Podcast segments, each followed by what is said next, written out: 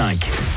100% Bonne fin de matinée sur 100%. Les tubes et l'info tout l'été avec Gold pour la suite des tubes. Aden Foyer, votre séjour à Port Aventura à gagner. C'est dans quelques minutes. Il est 11h, voici les infos sur 100%.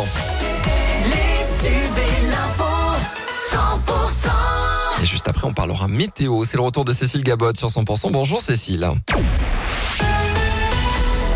Bonjour Emmanuel, bonjour à tous. Euh, Des individus cagoulés ont ouvert le feu hier dans le quartier des Isards à Toulouse. Heureusement, pas de blessés à déplorer. Euh, C'était dans la rue des Chamois, située non loin de la station de métro euh, Trois Cocus. Récemment, dimanche dernier, euh, des coups de feu avaient déjà été tirés sur un point de deal euh, dans le quartier Ampalo. Enquête en cours. Les pompiers du Gers ont été euh, mobilisés hier après-midi à Gimont, près de l'ancienne route nationale 124, après la chute d'un câble électrique de 20 000 volts. Le câble a été endommagé des travaux. Un incendie s'est déclaré. Des foyers ont été privés d'électricité. L'Association mondiale des victimes du génocide kurde, dont le siège est à Montauban, vient d'annoncer la visite du prince des Yézidis prochainement dans la région. Il est attendu pour la fin du mois d'octobre. Il passera par Montauban et Saint-Benoît de Carmaux, où il ira à la rencontre de la communauté yézidi. 65 à 70 femmes ont trouvé refuge avec leurs enfants dans cette commune tarnaise.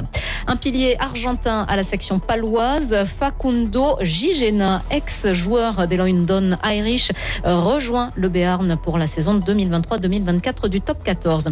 Et puis des projections de films à la Belle Étoile à Toulouse, avec ce soir le film Hopper et le hamster des ténèbres. Et ça se passe sur la place André Abal. Le reste de l'actualité, arrivé à Lisbonne hier pour participer aux Journées mondiales de la jeunesse, le pape a rencontré des victimes de violences sexuelles commises par des membres du clergé portugais six mois après la publication d'un rapport accablant pour l'Église du pays ibérique.